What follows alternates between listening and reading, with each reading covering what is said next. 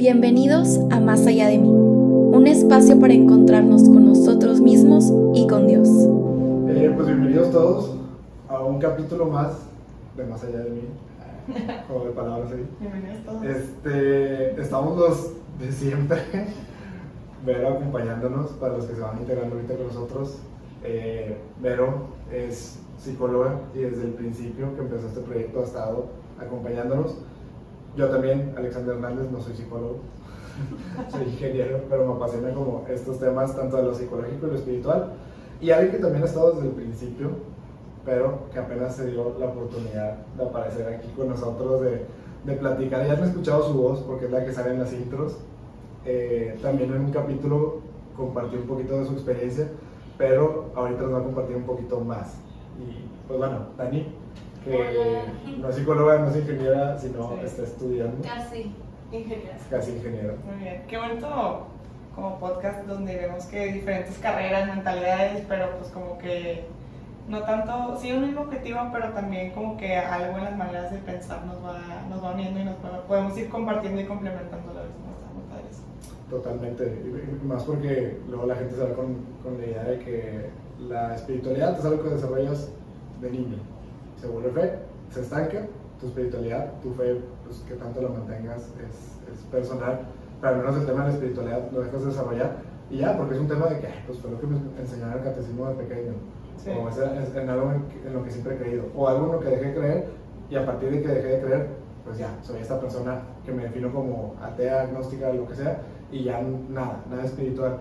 Y no es cierto, la espiritualidad es algo que se va desarrollando en todas las edades, todas las edades, que- literal. Bueno, Desde chicos harán. a ver, aquí, a- aquí las edades tampoco están tan desparejas, pero definitivamente en todas las edades, en todas las etapas, y la psicología igual, la psicología Es es... lo que justo lo que decía, o sea, no es algo de que ay, solo los psicólogos tienen que saber y decirle al mundo, ¿no? O sea, como que todo el mundo debería saber algo, tan siquiera, y conocerte a ti mismo, conocer tu mentalidad, tu personalidad, tu psique, ya es psicología, entonces no, no es algo fuera de... conocerte, ¿no? Y, los dos, tanto espiritualidad como, como psicológico, o sea, el, el ámbito psicológico es el conocerse a uno mismo a un nivel profundo. Me voy a desviar un poco del tema, ahorita lo introducimos, lo prometo, pero justo un libro que, está, que estoy leyendo, ahorita terminando de leer, habla de eh, filosofía para la vida cotidiana. Y entonces lo que pretende el libro es que la filosofía no sea como que algo que estudian los filósofos. Y entonces, pues sí, a ver, ese otro que se lo fuma, etcétera. Y que nada más le entiende él. Ajá, exacto, y que son, son, son cosas, y algún filósofo antiguo eh, decía eso, o sea, los filósofos proponen problemas que solamente ellos van a discutir, solamente ellos van a entenderse, y al final no van a resolver nada, porque el día a día es arar la tierra, eh, o sea, llevar el ganado a los pastizales, ¿no? Y entonces, traducido ahorita es igual, o sea, la, la filosofía son problemas muy complejos para entender, pero pues no se traduce a pues, levantarme temprano todos los días para ir a trabajar, a interactuar con mi familia, etc. Entonces él dice, bueno, yo propongo esto, que la filosofía tiene que ser de uso cotidiano, porque es importante entender hacia adentro y hacia afuera. Y entonces nos habla, nos habla de cómo hay muchas cosas que son internas, hay una dimensión interna en nuestra existencia y hay una dimensión externa, ¿no? Y entonces esta, este conflicto que existe entre, o se, se postula ahorita, de solo lo sensible es lo que es real o lo que no es sensible, o sea, ¿qué, qué es, qué es real? ¿Lo sensible o, no, o lo no sensible, no? Y la gente que dice, oye, es que yo no puedo distinguir mi realidad fuera de mí, ¿no? O sea, porque mis sentidos me pueden estar engañando, todo esto, todo esto puede estar sucediendo en mi mente y entonces él dice, realmente no. O sea, desde que yo interactúo con alguien y esa persona interactúa de una manera que yo no puedo anticipar y aparte vive una vida que yo desconozco, que es ajena a mí, ya ahí estoy afirmando muchas cosas. Una, que yo soy alguien, yo soy yo. Otra, que esa persona es esa persona. Y otra es, pues al final hay una relación en- entre esto interno y externo, ¿no? Entonces, bueno, ya, cerrando paréntesis, justo eso, lo importante de la psicología y la espiritualidad es que no se quede en un ámbito interno que es sumamente profundo e interno, y sino que entender que hay una, interacción con lo externo, que eso vamos a hablar el día de hoy. Sí. De que no podías div- divagar tanto de un tema que ni siquiera habías introducido, pero, este, pero justo estaba pensando en lo que dijiste de, de entenderlo en la vida cotidiana y creo que vamos a hablar mucho de eso, de usar tu vocabulario emocional, que viene siendo parte de la psicología, en tu vida cotidiana. O sea, como que no hacerlo algo que es de ciertas personas o de ciertos momentos o de ciertas personalidades, ¿no? Porque luego hasta atribuimos las emociones a ciertas personalidades, no sé, como que esa persona es bien emocional, es tú, ¿qué? Que, que, que es bien emocional. Ajá, que es bien emocional, o sea, como cuando dicen, tiene mucha personalidad, que, ¿qué? Sí, déjame le subo la Sí, personalidad. sí, sí, sí. Sí, entonces, como qué tanto en nuestro día a día usamos este vocabulario emocional y qué tanto nos influye para tener una mejor calidad o peor calidad en nuestra vida espiritual, no sé cómo nos va afectando. Totalmente. eh, el, el yo entenderme, el saber ponerle. Y, y, a ver, todo este tema se lo traemos hoy a Dani y por eso está aquí con nosotros. Porque se se le ocurrió esta idea de.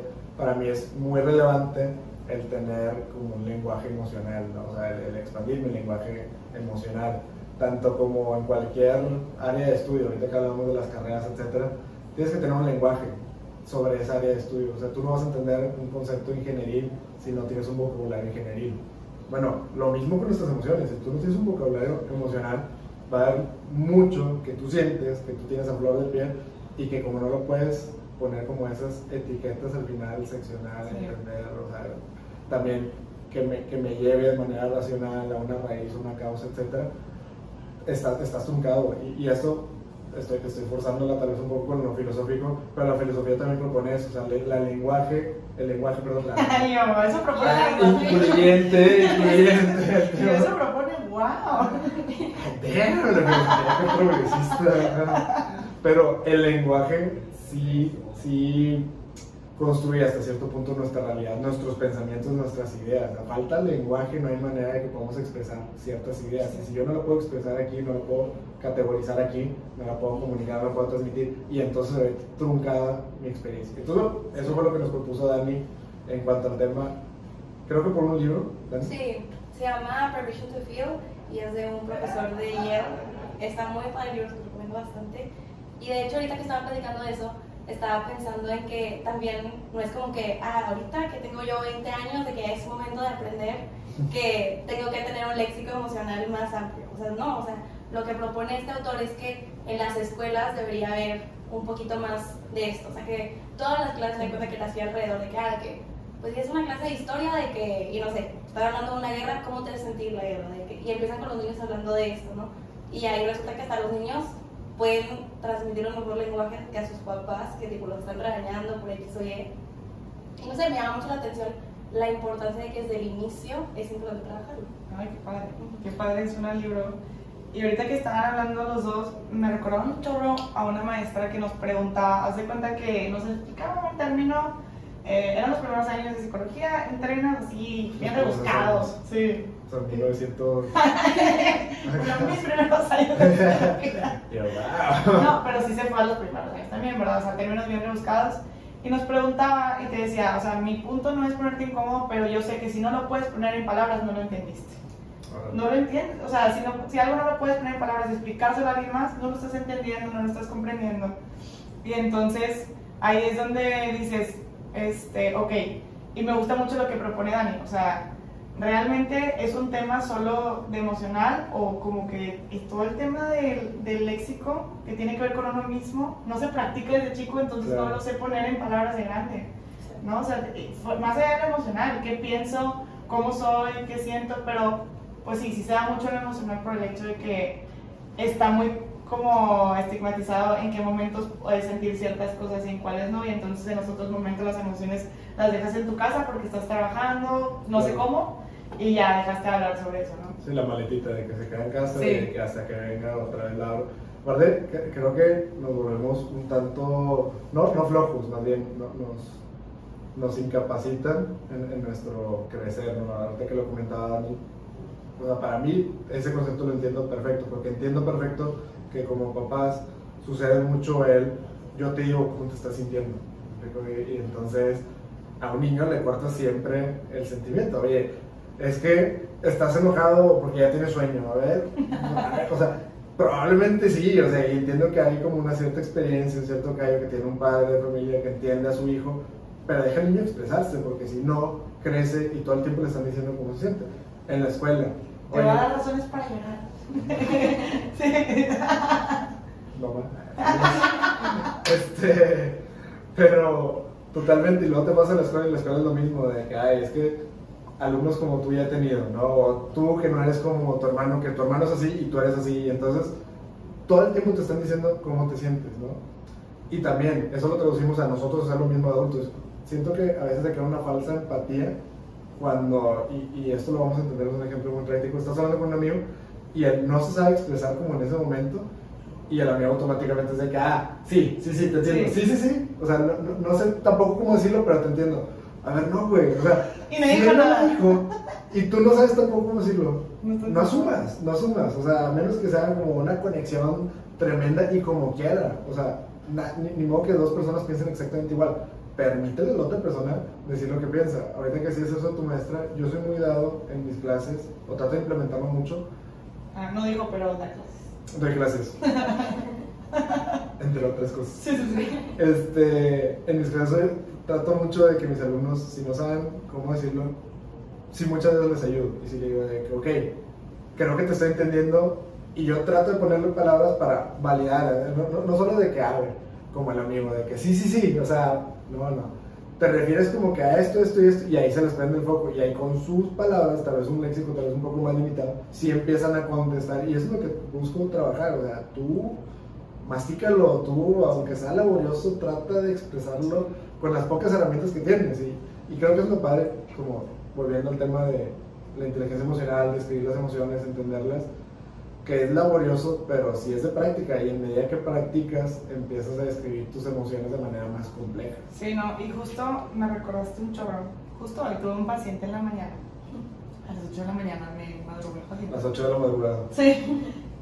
Y me decía que su sábado estaba más o menos, porque en un punto él le llama, le dio un bajón, ¿no?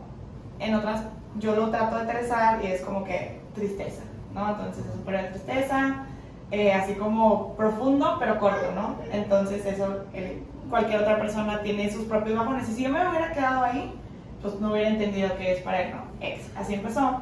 Y me dijo, es que lo que pasó es que me sentí tipo, con ese bajón y no podía expresarlo, no sabía cómo expresarlo. Y entonces se empiezan a mezclar muchos factores. Uno, que no lo hace normalmente. Dos, que no sabía cómo ni exactamente qué sentía. Y tres, no quería romper el mood. Eso me llamó mucho la atención, ¿no? O sea, es como, estamos en una- fiesta, no quiero romper el mood, mejor me quedo. Entonces, no sabe qué, qué está pasando realmente, entonces no sabe qué pedir, no sabe qué necesita y no sabe qué pedir.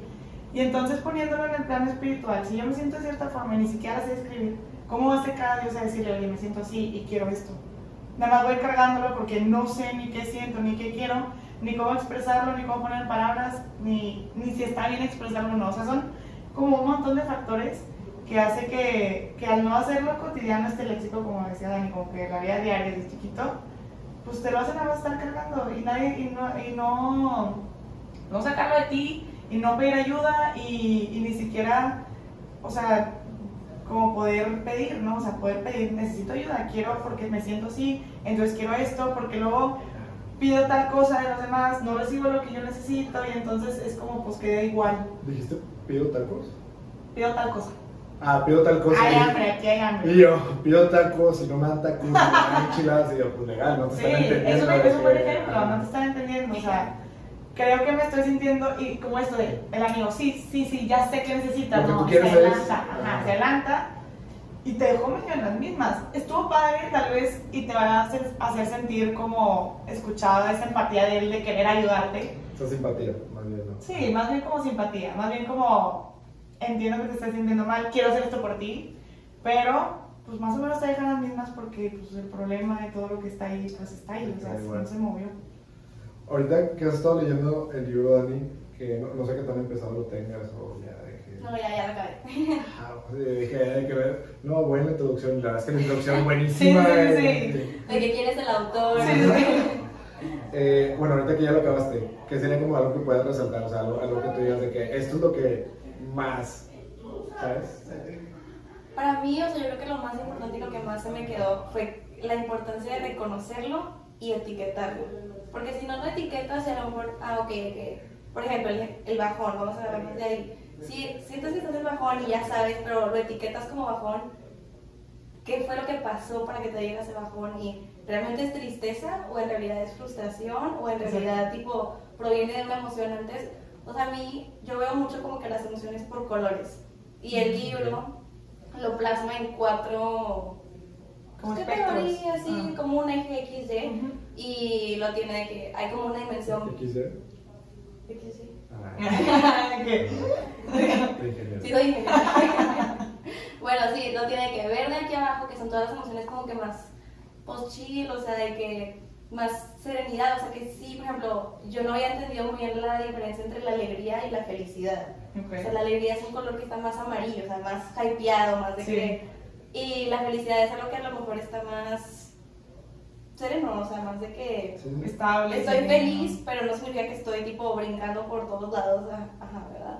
Y también así lo mismo con la frustración y el enojo y así muchas emociones, ¿no?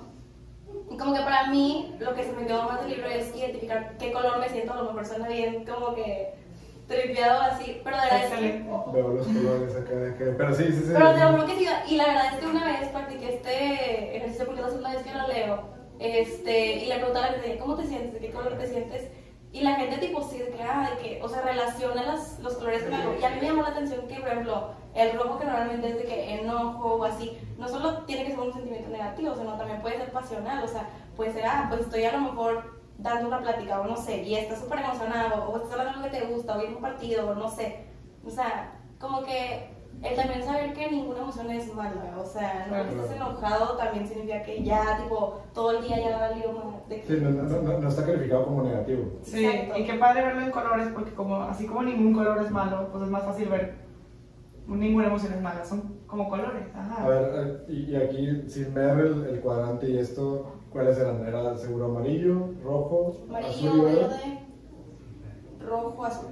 Ya. Ujú. O sea, por ejemplo, te puedo decir esto, o sea, sin, sin haber leído el libro todavía, eh, pues entiende, o sea, como que en mi mente me, me- me hace sentido con, con lo que he aprendido sobre eh, el lenguaje las emociones, etcétera, acomodarlo, me explico. Está O sea, medio universal hasta Ajá, exactamente, y, y entiendes, o sea, lo rojo seguramente es todo aquello que es pasional, que dentro de eso cae mucho. Eh, amarillo mucho tiene que ver con energía, con actuar, o sea, Sí. Cambia un poco a lo, a lo pasional, que es mucho más visceral. ¿Te acuerdas también lo que trabajamos en un taller de que dónde lo sientes? O sea, Sí. lo rojo muy probablemente lo sientes aquí, Sí, lo sí. amarillo lo sientes como hacia afuera, lo azul también lo sientes mucho Adentro. aquí, hacia adentro, hacia abajo, y claro, porque son todos aquellos que te dan para algo o que interiorizas mucho, ¿no? Y que se te queda mucho. Y, la- y el verde, pues es todo, que será? Como plano. Más, ¿me ajá, serenidad, Sí, sí, sí. Y entonces, claro, a ver, si, si eso lo podemos entender de manera general, o sea, cualquier persona así, volvemos al- a, lo mismo. El tema de escribir nuestras emociones, cualquier persona tendría que hacer ese trabajo y, y no decir, es que yo no sé cómo explicarme, es que yo no sé cómo describir aquello que siento, pues no pasa nada, pues, y puedes aprender, y tampoco son Claro. 80 mil términos, ¿cuántas emociones veíamos? 40 y tantos, o sea, No, o sea, sí hay muchísimas, pero no las usamos todos los días. Con que te aprendas unas 10, puedes armarla muy fácil. Bien cañón. Sí, sí, sí. Hay como 240, más de 240, pero no se necesitan así de que todos los días, o sea, con que uses estos cuadrantes que sepas identificar. Yo a, mi- a mis pacientes, de hecho, les doy un cuadrito bien chiquito, o sea, así dividido y hay como 8 en cada uno, o sea, y de ahí, a ver, ¿cómo te sientes hoy? Porque luego, bien, mal, no, de que, a ver, tienes cuadrito, me dices ahí más o menos por dónde y si no te ayudo, ¿no?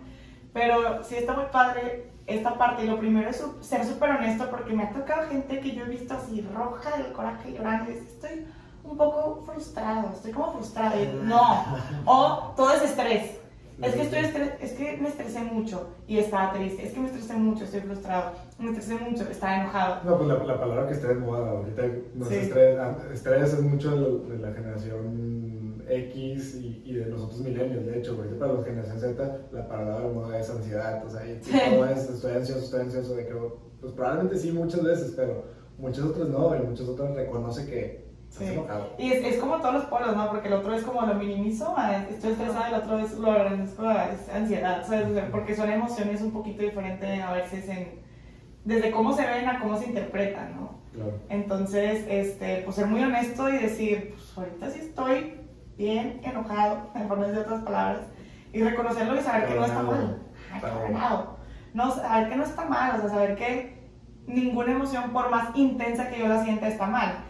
Lo que pasa es que se han ido clasificando así también por las reacciones que se tienen cuando tenemos las emociones, Claro. ¿no? Y ahí sí ya es otro paquete. ¿Cómo re- yo reacciono a eso? Pero tengo que empezar por decir, así me siento, ¿no? O sea, así me siento y, y que voy necesitando. Porque también en el, en el plano espiritual y cuando hemos hablado mucho de la sanación, pues empieza con este, y vimos de perdonar y todo, pues tengo que ver cómo me siento hacia el otro, hacia la situación. estoy perdonando. ¿no? Que, ajá, o sea, estoy perdonando que, no, es que ni me hizo nada, es que, y, y minimizo, y minimizo, y minimizo, Y se queda ahí. Ajá, y se queda ahí. Entonces, va a ayudar como que en todo este proceso también en mi relación con los demás, ¿no? Conmigo misma, con los demás. Bueno, y justo eso, Dani, ¿tú cómo lo relacionas esto, cómo lo aterrizas en el tema espiritual? O de- deja tu tema espiritual, tal vez tu relación con Dios. Yo creo que, o sea, a mí en lo personal me ha ayudado bastante tipo en la oración, en, ok, me o sea, pues normalmente cuando uno platica con Dios, pues habla de su vida, de los problemas que uno tiene o lo que sea, y normalmente pues siempre nos vamos a lo malo, ¿verdad? De pedir, pedir, pedir. Y a veces, ahorita que estaba diciendo como que lo de la ansiedad, que sí, por ejemplo, yo tendía mucho a decir que, ay, es que estoy súper estresada, yo usaba mucho que estoy estresada, estoy, de que ya, y a veces ni siquiera estoy estresada, o sea, a veces a lo mejor estaba nada más cansada o lo que sea. Y lo que pasaba es que me di cuenta que tipo lo catalogaba como catalogaba, catalogaba, Catalogada. Eso. lo catalogaba como tipo ansiedad y me la creía yo que tenía ansiedad y hacía, o sea, un problema aún más grande y ni siquiera era lo que necesitaba. Claro. Y se reflejaba mucho en mi oración, mi relación con Dios, porque pues normalmente la relación con Dios se relaciona mucho como eres con tus papás, entonces dependiendo tipo, o con tu amigo, depende si Claro, estás pensando, ¿verdad? Pero yo lo veo mucho como con mis papás, creo que tengo a Dios en ese nivel, por decirlo así. Y me di cuenta que una vez que pude como aterrizar bien de que, ah, este problema no me sentía así, como decías en el principio, pude saber qué pedirle.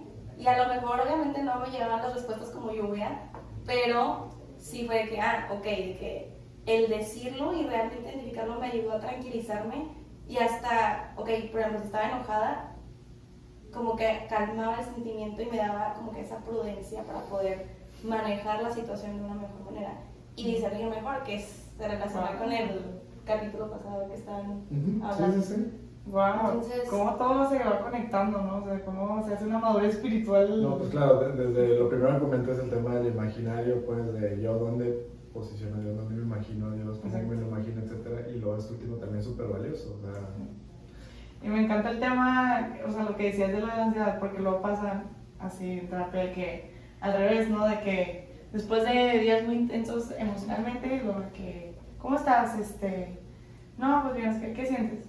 Nada, no siento nada. Y, y luego es como neutral, y yo, así como caro, ¿no? De que neutral.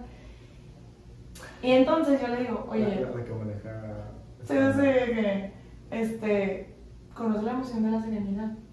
Porque no están acostumbrados de que hay emociones también que son... Y, y que a ver, y que, que padre, así rápido, que lo describas de esa manera, porque no es lo mismo decir, pues es que estoy normal, estoy X, etcétera, y como lo empieza a catalogar, lo que dice Daniel, importante, lo, lo que te empieza a creer de ti es, luego también, puta, pues es que soy una persona que aburrida o, o- o nada interesante está pasando en mi vida, oye, no, se vale estar sereno, se vale estar Y, pleno, y es algo de que va, estar va bien, sí, ¿sabes? De que... Ajá. Sí, sí, sí. Y entonces, sí es súper importante cómo lo expresas y cómo te lo dices y cómo lo vas expresando, porque es como, no, no estás, sí es como, no, no, o sea, no estás neutral porque sí de repente podría ser que no te estés dando cuenta de cómo te sientes normal, pero así como que estés sintiendo nada, pues estás muerto, qué, qué está pasando. Anedónico. Sí, sí, sí, anedónico, literal, o sea, entonces, pues muchas gracias por compartirnos esa parte de mí, creo que es súper valiosa y me encantó cómo lo ligó desde qué pedirle, cómo recibirlo y el discernimiento, o sea, como que esa parte no se me había ocurrido para nada. Bueno, Y ahora sí, digo, para también ir cerrando, consejo como psicólogo, psicólogo pensando en, o sea, creo que lo relevante aquí es, o, es muy sencillo entender que en temas psicológicos para todos es necesario desarrollar este léxico eh, emocional. Ahora, ¿cómo tú lo aterrizas y cómo tú lo recomendarías trabajar en el ámbito espiritual? ¿Cómo yo lo recomiendo para el ámbito espiritual? Sí, sí, sí. Ok. Creo que, es, Creo que el paso uno, o como yo lo haría, más bien, es primero etiquetar, ¿no? O sea, en mí, en mi persona, o sea, etiquetarlo. Este, también esta parte de súper importante de dónde lo siento, Sí. dónde lo siento, porque también la parte espiritual también de repente se puede como sentir, ¿no? Entonces es como eh, ir identificando qué tengo, dónde lo siento para poder expresarlo mejor.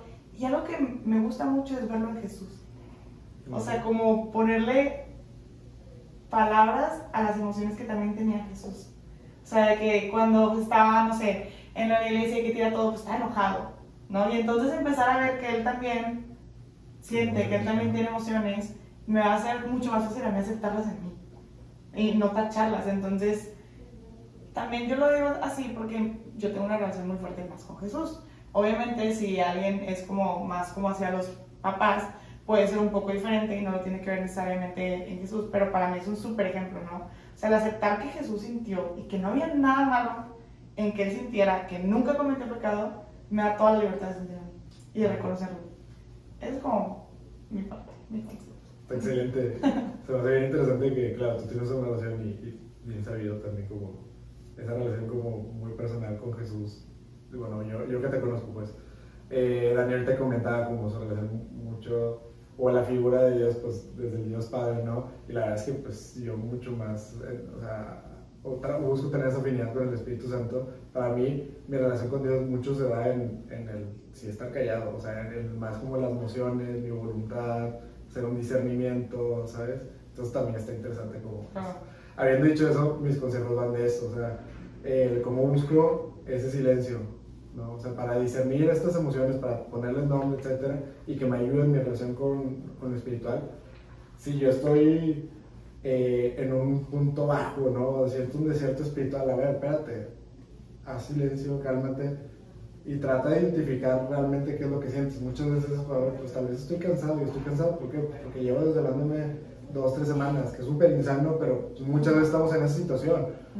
O puedo tener un periodo corto depresivo y pensar que estoy teniendo un desierto espiritual. Exactamente, y entonces como todo lo queremos a veces, o todo atribuir a, atribuir a, lo espiritual, y eso no lo vamos creyendo, y lo peligroso de que no lo vayamos creyendo es que así se va volviendo entonces relación con Dios, y de repente me la creo y digo, pues es que no he ido a misa, no he ido a rezar, no he ido al templo, no he ido al Santísimo, no conectado con cualquier, cualquier deidad también, cualquier espiritual, etcétera. Yo me siento que ya soy alguien que no cree, soy en todo caso agnóstico o realmente ateo porque esto ya no lo creo, lo considero, ya no lo siento, pues sí, todo, porque durante un periodo puede ser eso, o sea, un, un- episodio depresivo, un periodo depresivo, eh, un periodo de mucho cansancio, un periodo de mucho estrés, ansiedad, etcétera, te la crees y ya va, o sea, y, y- y tipo Inception, te- tú solito, claro, llevaste al, al inconsciente una idea que te la creíste Y ya. y ala, salte de ahí, no hombre, Sí, sí, sí. ya no, entonces eso para mí es bien, o sea, bien importante hacer pausas, silencios y detenernos y tratar, híjole, como todo también en la comunicación, yo que doy una clase de liderazgo hablo mucho sobre comunicación no verbal, porque la comunicación no verbal no lo puedes trabajar a menos que te, te calles, la verdad, o sea, y percibas como aquello que parece imperceptible en un, en un principio. Entonces hacer una pausa para mí es claro. ¿Tú, Dani?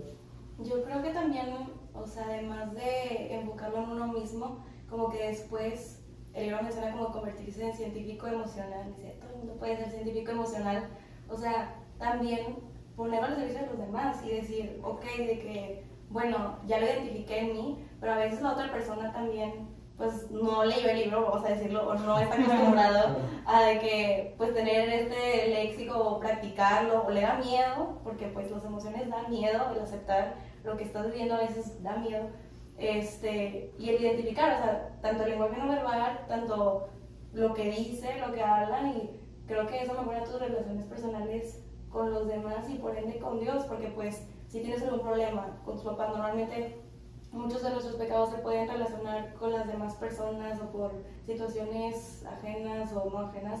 Y eso, el identificar, el poder ver, el poder como que aterrizar todo además, siento que te ayuda a poder como que calmar el corazón y también de que, ok, de que ya sé qué hacer y ya sé que no es algo que no se va a resolver, que no se va a estancar en una ansiedad o no se va a perder en, por ejemplo, una, perder una amistad, una relación, el quedarme peleada con mis papás no sé cuánto tiempo, etcétera, etcétera, etcétera, ¿no? Entonces, también creo que es importante el no tener miedo de querer practicar esto y como que, pues atreverse, ¿no? Al final de cuentas, y que obviamente no es nada fácil y que yo no soy experta y que yo estoy aprendiendo, por ejemplo, y que obviamente días que que qué flojera, o sea, la verdad es que no sé cómo me siento ahorita y me da por abrir mi celular y buscar la imagen como que para poder identificar cómo me siento. Y, se va Y está bien, o Sí, sea... sí, no, no, no estás obligado, ¿no? No te quitan puntos o te suman puntos. Sí, exacto, o sea, y se vale decir, ay, quién sé cómo me siento hoy, ni quiero saber, solo quiero dormir, ¿no? O sea, solo quiero o sordearme, ¿no? Exacto, exacto. Entonces, sí, creo que es muy importante como que el saber que siempre puedes volver a levantarte y no Sí. pasa nada. Amplíen su léxico emocional. Sí, y lean el libro, está muy padre, la verdad. Muy bien. Este, Adelante, Dani. Te, te cedo el honor de terminar, cerrar este capítulo. es bien chistoso porque el nombre yo lo inventé. Ah. yo fui la que saqué el nombre, no se acuerdan, pero me acuerdo que estaba diciendo de que, ah, de que, no sé cómo se llama más allá de mí, pero solo sé que, pues, fue como que, o sea, cuando lo pensé dije que es que tiene que ser, Tiene que ser algo que como que puede hacer puede cosas hacer cosas y así. Y pues bueno, Pues bueno, sigamos viendo más. Si te gustó este episodio, no dudes en buscarnos en nuestras redes sociales. Estamos en Instagram y en Twitter como arroba más allá podcast.